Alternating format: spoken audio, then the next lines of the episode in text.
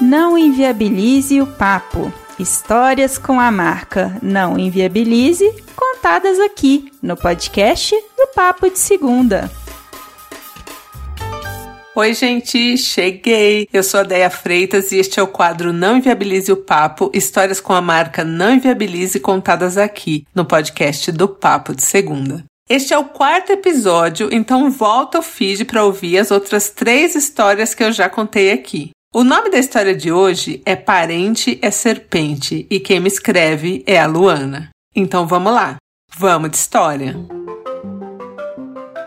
A Luana tem 23 anos, mora só ela e a mãe, os pais dela já são divorciados e a casa dela sempre foi assim muito organizada, limpinha, cheirosa e elas sempre tiveram uma vida tranquila, sabe? Num ambiente agradável. A Luana tem um irmão que é casado e mora ali na mesma cidade que elas. E a família da Luana nunca deu muita ideia para a família do pai dela.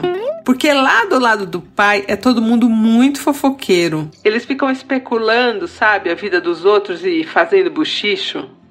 Ali, mais ou menos por maio desse ano, um primo da Luana, por parte de pai que mora no interior, pediu para ficar uns dias na casa do irmão da Luana, aquele que já é casado, porque ele estava desempregado, enfim, ali na capital tinha mais chances de conseguir um emprego. Então ele pediu para ficar um tempinho ali na casa desse primo, que é o irmão da Luana, até que ele resolvesse a vida dele, conseguisse um emprego na capital. Ele ficou umas semaninhas ali, né, na casa do irmão da Luana, preencheu uma, uns currículos, foi em algumas entrevistas, mas não rolou nenhum emprego. Então ele voltou pro interior. A mãe da Luana, ela trabalha numa empresa muito grande e de vez em quando ela precisa viajar. E ela ia ter que fazer uma viagem que ela ia ficar praticamente um mês fora. E a Luana ia ficar sozinha em casa.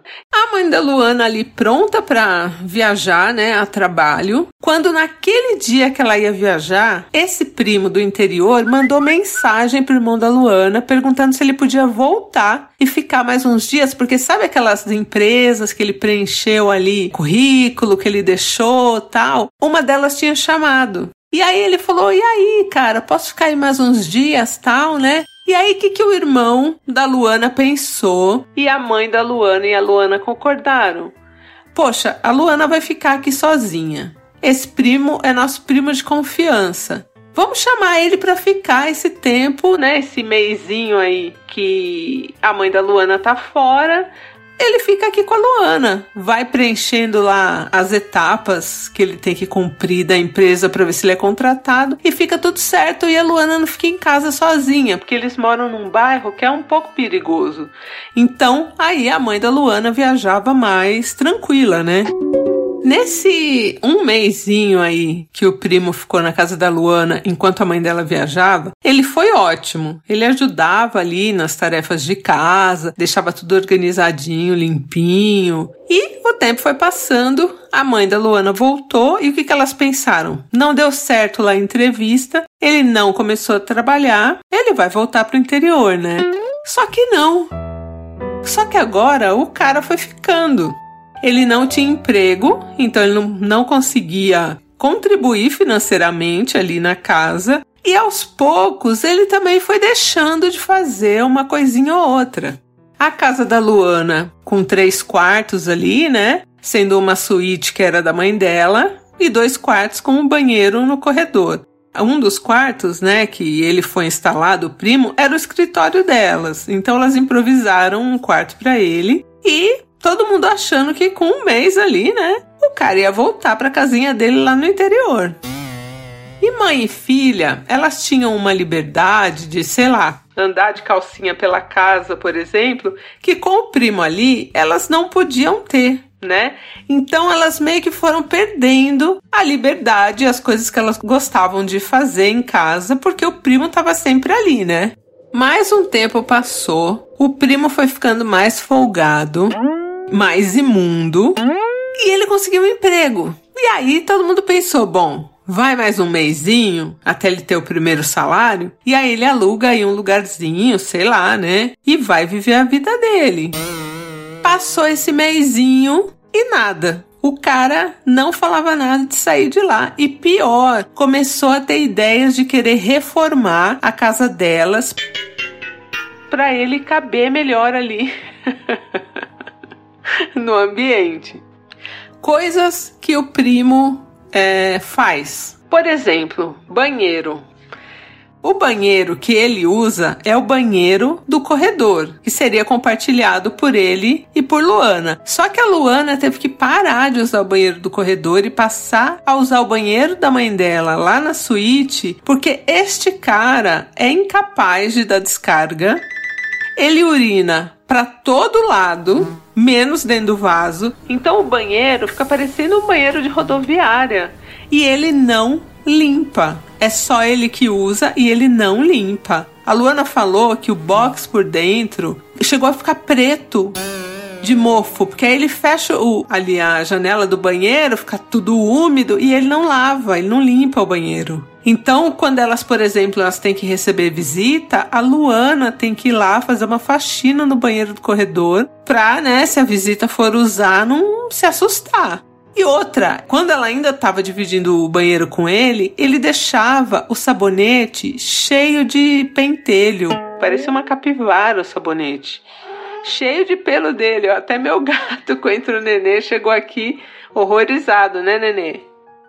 Pra piorar tudo, esse primo é super fofoqueiro e a família do pai da Luana já é. E ele se tranca lá no quarto e fica fazendo chamada de vídeo com a família dele, falando alto e contando tudo da vida delas pra família, tudo.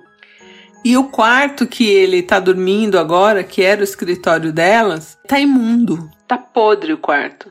Por quê? Primeiro que ele não abre a janela nunca. E a Luana falou que é uma casa que bate bastante sol, fresca, arejada, mas você tem que deixar a janela aberta, ele não abre nunca. Aí ele leva comida pro quarto, deixa resto de comida, então tá cheirando podre. E aí, em vez de limpar o quarto, o que, que ele fez? Ele comprou um pacote de bolinha de naftalina. Gente, o cheiro da naftalina. E espalhou bolinhas de naftalina pelo quarto todo. E ele fica lá dentro, fechado tudo cheira a naftalina. E aí as coisas que antes ele ajudava ali na área comum da casa, de repente lavar uma louça, passar uma vassoura, ele não faz mais, porque agora ele está trabalhando, só que ele não coloca nem um real ainda em casa, come demais, come que nem um leão parrudo e não colabora. E agora ele vive falando, né, de fazer melhorias na casa ali para sei lá, né? Pra ele continuar lá. Falar, ah, a gente devia trocar esse armário da cozinha. Só que ele não colabora em nada. Nem o vale alimentação ele dá ali para ajudar a comprar as coisas da feira, sabe? Não faz nada. E a Luana escreveu pra gente porque ela queria aí umas ideias de como botar esse primo pra fora sem que ele fique magoado e sem que cause uma, uma treta e uma fofocaiada na família lá do pai dela, sabe? Eu perguntei para os meninos do Papo de Segunda se parente hospedado na casa da gente tem prazo de validade.